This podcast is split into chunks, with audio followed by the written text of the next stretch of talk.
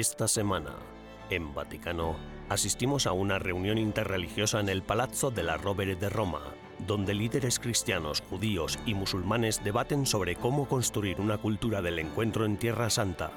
Nos adentramos en la Basílica Papal de San Pablo Extramuros para disfrutar de El sueño de Geroncio, una obra maestra musical basada en un poema de San John Henry Newman.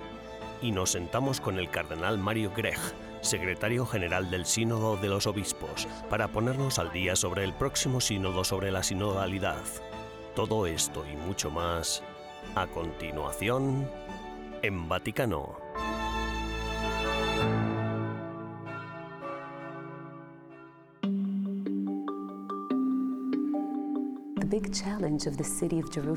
El gran reto de la ciudad de Jerusalén, de Tierra Santa, del lugar santo, es regocijarse en el hecho de que cuenta con tantas personas diferentes como para volver a nuestras antiguas tradiciones. Ese sueño nuestro, judíos, cristianos, musulmanes, un lugar donde seamos amables unos con otros todos los días, un día tras otro, un lugar en el que cada persona ejerce su capacidad de ejercer la bondad, el cuidado, la justicia y la paz.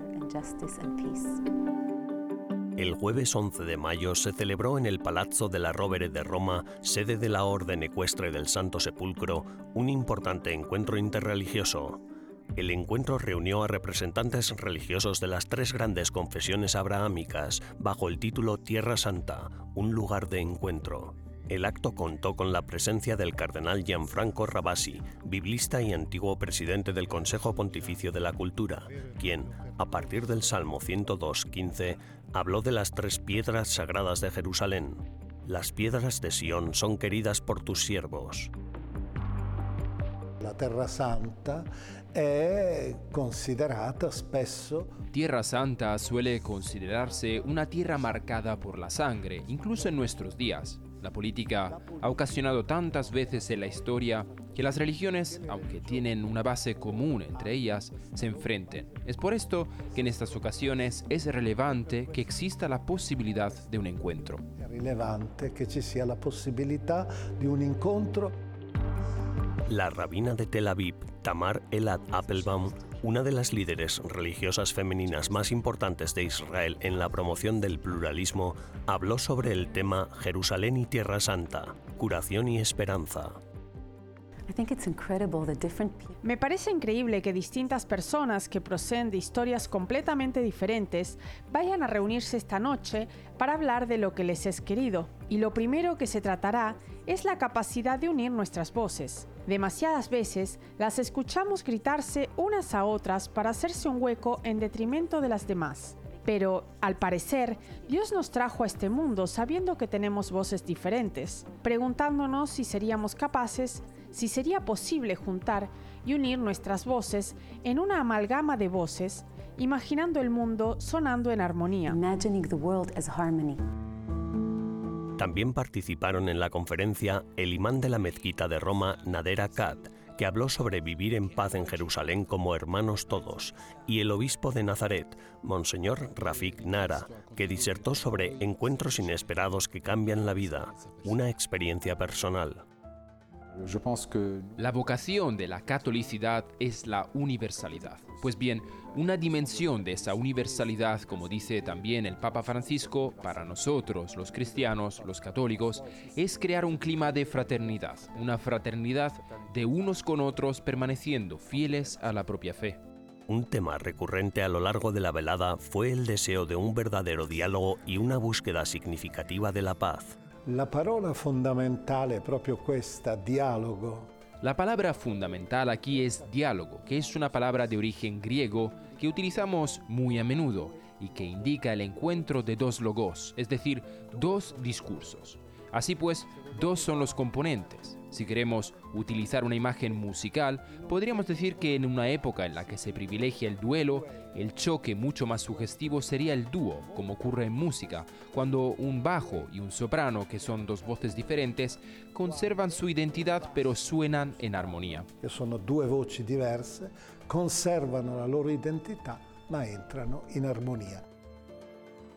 A medida que los titulares de los noticiarios siguen sucediéndose, mostrando cada vez más dolor y sufrimiento procedentes de Tierra Santa, es fácil perder la esperanza y caer en la desesperación.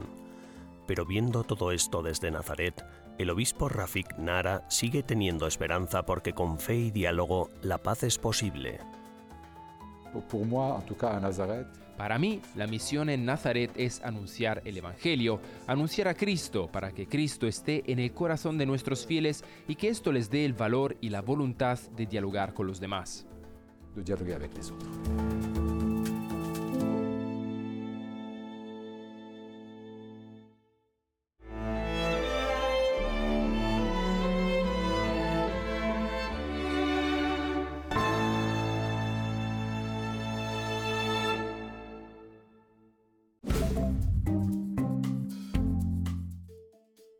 Hola y bienvenidos a las novedades del Vaticano de esta semana, las noticias más relevantes del Santo Padre y del Vaticano.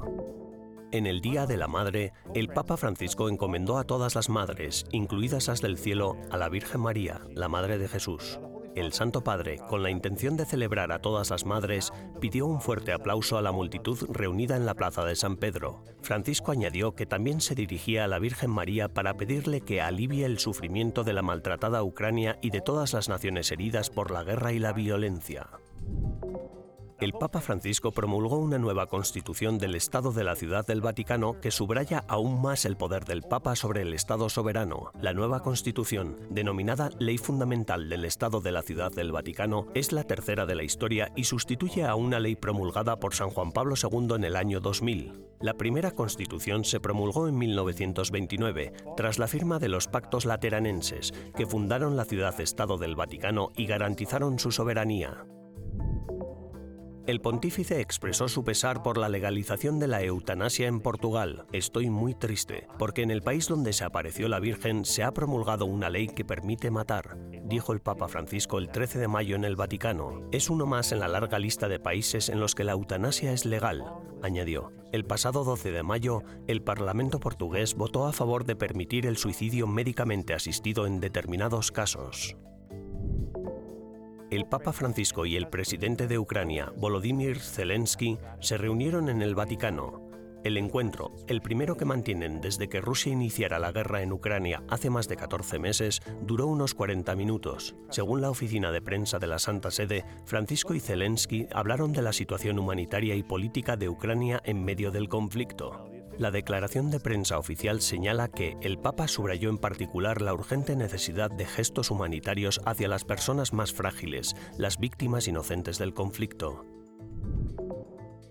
Durante su discurso en el Regina Cheli, el Papa Francisco rezó para que el alto al fuego recientemente firmado entre los israelíes y palestinos se mantenga y para que de una vez por todas se silencien las armas. El pontífice habló horas después de que entrara en vigor una tregua entre Israel y los militares de la Yihad Islámica Palestina en Gaza. El alto al fuego, mediado por Egipto, pretende poner fin al reciente aumento de la violencia en Gaza, que ha causado la muerte de al menos 33 palestinos y de al menos dos personas en Israel, según Associated Press. Gracias por acompañarnos durante las novedades del Vaticano de esta semana. Les ha informado Benjamin Crockett para EWTN Vaticano.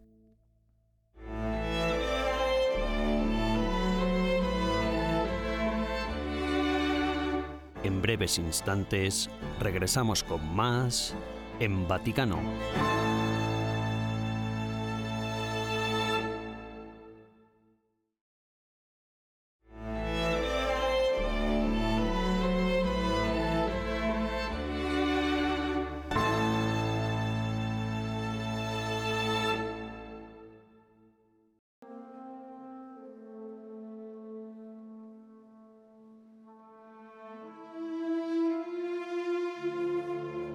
El 29 de abril de 2023, la Basílica Papal de San Pablo Extramuros fue testigo de un concierto extraordinario, El sueño de Geroncio, una obra maestra del compositor inglés Edward Elgar, basada en un poema de San John Henry Newman.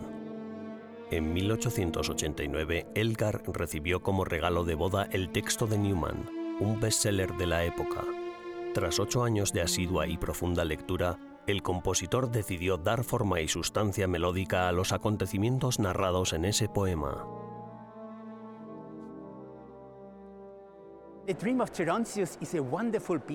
El sueño de Geroncio es una maravillosa pieza de escatología. Sabemos que Geroncius significa simplemente un anciano, un hombre que se está muriendo. Y en el poema Newman describe lo que ocurre cuando Geroncio muere, cómo le acompaña el sacerdote, reza por él y cómo otras personas rezan por él y luego muere. Y entonces el alma comienza el viaje. Y esto es simplemente magnífico.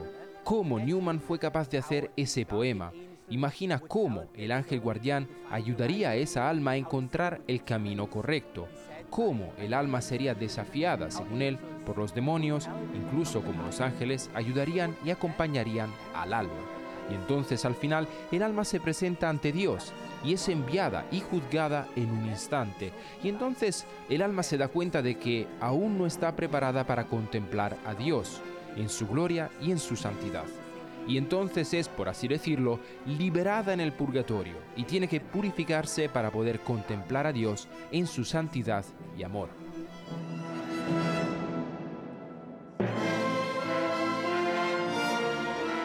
El oratorio El sueño de Geroncio marcará el punto de encuentro entre dos figuras centrales de la vida artística, cultural y religiosa de la Gran Bretaña de finales del siglo XIX. Edward Elgar, hijo de padre protestante y madre católica, recibirá una educación católica. Por su lado, John Henry Newman, presbítero anglicano que tras años de discernimiento acabará convirtiéndose al catolicismo. John Henry Newman is a saint. John Henry Newman es ahora un santo. Fue canonizado por el Papa Francisco hace unos cuatro años y todos sabemos que era anglicano y un gran y conocido profesor en Oxford. Intentó renovar la Iglesia de Inglaterra y luego por la providencia de Dios fue llevado a la Iglesia Católica y en la Iglesia también trató de contribuir a la edificación de la Iglesia Católica en Inglaterra y escribió libros maravillosos y fue realmente un gran pastor.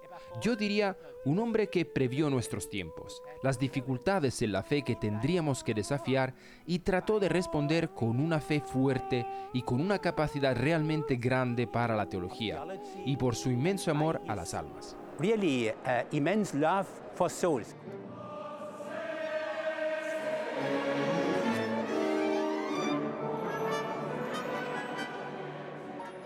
Con este concierto, los organizadores han querido enfatizar el mensaje ecuménico y de diálogo contenido en el oratorio El sueño de Geroncio, y para esta ocasión extraordinaria han contado con la participación del coro del Parlamento británico.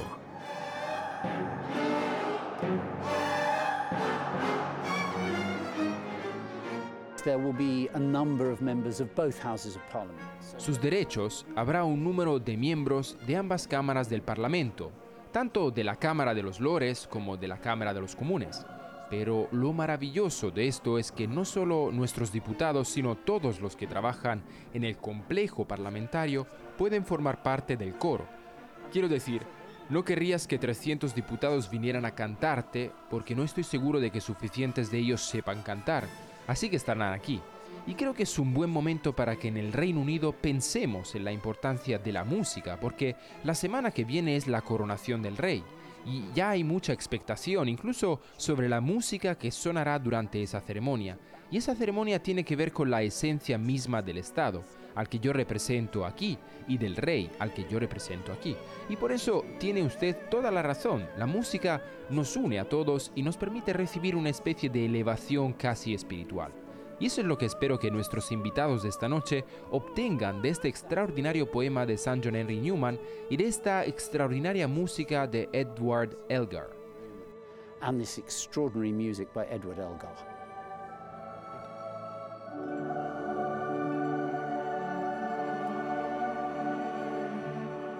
El sueño de Geroncio se presenta al mundo como una síntesis perfecta del esplendor de la cultura católica inglesa a partir del último tercio del siglo XIX y la primera mitad del siglo XX.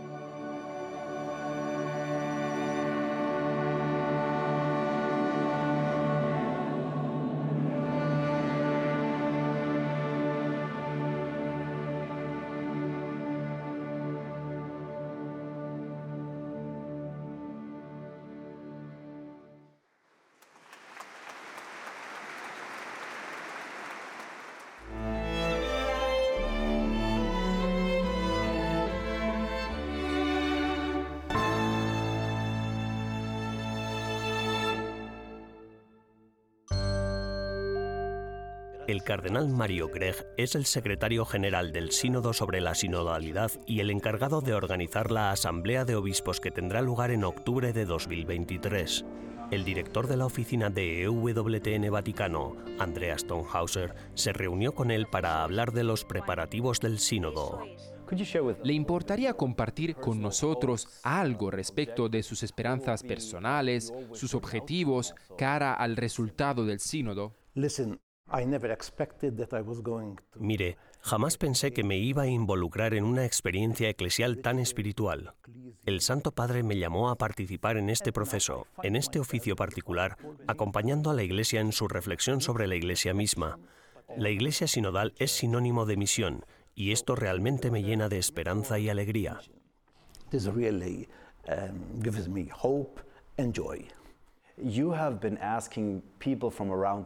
Usted ha pedido a gente de todo el mundo que contribuyan y participen en este proceso. ¿Se han propuesto conceptos inspiradores para la evangelización?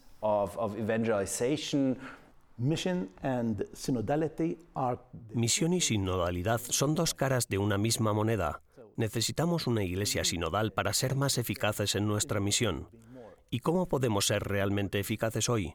Lo seremos cuando todo el pueblo de Dios tome conciencia de que todos somos sujetos de evangelización, de que la evangelización no se limita solo a una clase particular ni a un grupo en concreto, sino que todos estamos invitados. Todos debemos sentirnos obligados a anunciar hoy a Jesús a la humanidad.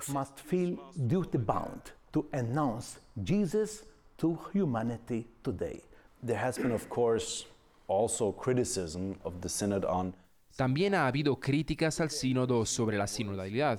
¿Hay algo a lo que le gustaría referirse?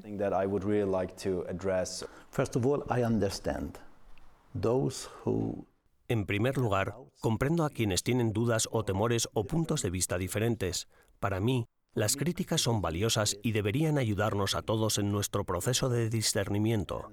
En cuanto a su pregunta, yo también tengo mis temores. Por ejemplo, los que ahora se oponen al pueblo de Dios y a la jerarquía, porque el hecho de que ahora, en este proceso sinodal, se haya permitido a todo el mundo alzar su voz, algunos podrían pensar que estamos en un camino que conduce a una especie de democracia. Pero la Iglesia no es una democracia, la Iglesia es jerárquica.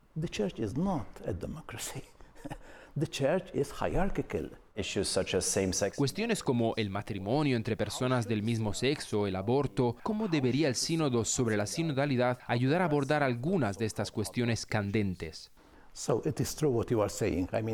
Así es. Durante la primera fase de consulta o fase de escucha, se plantearon diversas cuestiones como las que usted está subrayando. Pero en un momento dado, yo y el cardenal Jean-Claude Olleric relator general de este sínodo, enviamos una carta a todos los obispos, subrayando el hecho de que el tema de este sínodo en particular es para una iglesia sinodal. No se descartan esas otras cuestiones, pero las pondremos en un segundo plano, pues no son temas que deban ser abordados por esta asamblea sinodal en particular.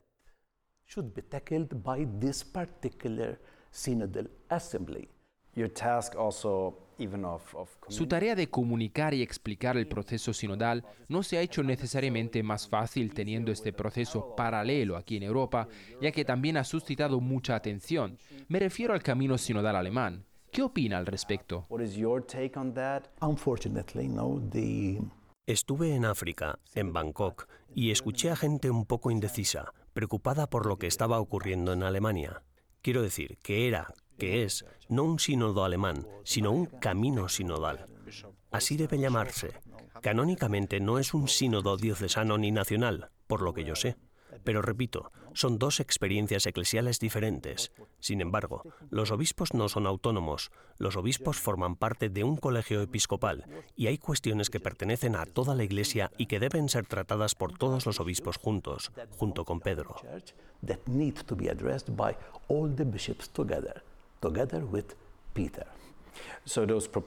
Así que esas propuestas alemanas fueron votadas y aprobadas. Hubo peticiones para que se añadieran al orden del día del sínodo. No, no, como le he dicho, son dos experiencias diferentes. En verdad creo que este momento de gracia nos ayudará a ser más espirituales, porque los vientos del mundo también soplan en la iglesia y debemos prestarles atención. No tenemos una agenda. La agenda ya está fijada, fijada en el Evangelio por Jesucristo. Nosotros tenemos que hacer nuestra reflexión, escuchar la palabra de Dios, a la luz de la tradición, a la luz del magisterio. No vamos a empezar hoy una página nueva, como si nada hubiera sucedido en el pasado. Tenemos que dedicar más tiempo a la oración para poder arrodillarnos en presencia del Señor.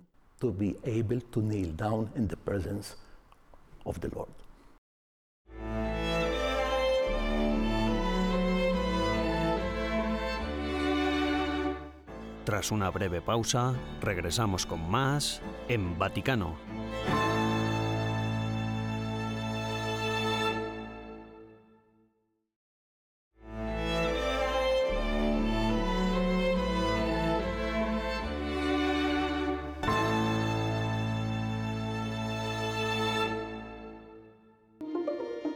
¿Qué significa ser seminarista? ¿Cómo se prepara uno para el sacerdocio en el mundo moderno? ¿Qué puede enseñarte estudiar en Roma que no pueda enseñarte en ningún otro lugar? Durante las próximas semanas pasaremos algún tiempo con los seminaristas del Pontificio Colegio Norteamericano de Roma, que nos introducirán en su mundo. En el bautismo utilizamos tu don del agua, que has convertido en un rico símbolo de la gracia que nos concedes en este sacramento. En los albores de la creación, tu espíritu sopló sobre las aguas, convirtiéndolas en el manantial de toda santidad, las aguas del gran diluvio. Hiciste signo de las aguas del bautismo que ponen fin al pecado y hacen renacer la bondad. Te pedimos, Padre, que con tu Hijo envíes el Espíritu Santo sobre el agua de esta fuente. Te lo pedimos por Cristo, nuestro Señor. Amén. Amen. Ana Sofía Verónica, yo te bautizo en el nombre del Padre. Baja la cabeza. Y del Hijo y del Espíritu Santo. Él os unge ahora con el crisma de la salvación, como Cristo fue ungido sacerdote, profeta y rey. Que viváis siempre como miembros de su cuerpo, compartiendo la vida eterna. Amén. Señores, mi corazón está lleno de gratitud por lo que hacen y su apostolado está en la misión, en el ministerio que ustedes desempeñan y en llevar la buena nueva al pueblo de Dios. No puedo agradecerles lo suficiente y sé que a partir de estas experiencias serás un gran sacerdote en tu diócesis de origen. Podrás llevar ese mensaje gracias a las experiencias que has vivido aquí que realmente te han formado como persona de Jesucristo para las necesidades de su reino.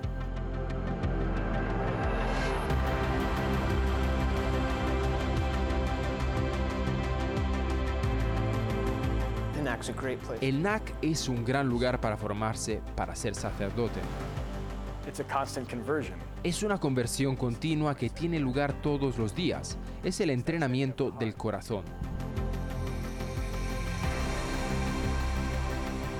I believe God Creo que Dios puede utilizar cualquier cosa para su gloria.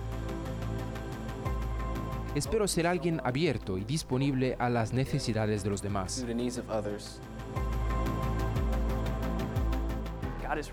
Dios es real, He's real and He loves me. y si es real y me ama, That's everything. con eso basta.